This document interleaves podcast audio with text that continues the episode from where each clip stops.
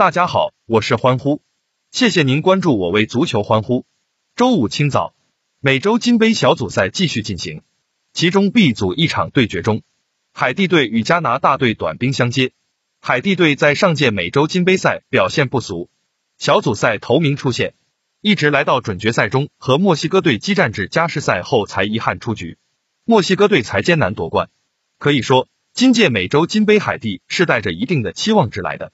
然而小组赛首战海地队就被东道主美国队泼了一盆冷水，开赛八分钟就早早失球，以零比一落后。尽管此后取得了一定射门机会，但依然无法追回比分。最终惨遭开门黑，首战失利对海地队打击不小。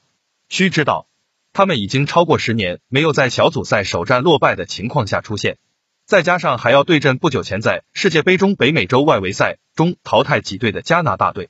加拿大队上届赛事在半准决赛中被海地队淘汰，加拿大队在上半场两球领先的情况下，下半场被连入三球逆转。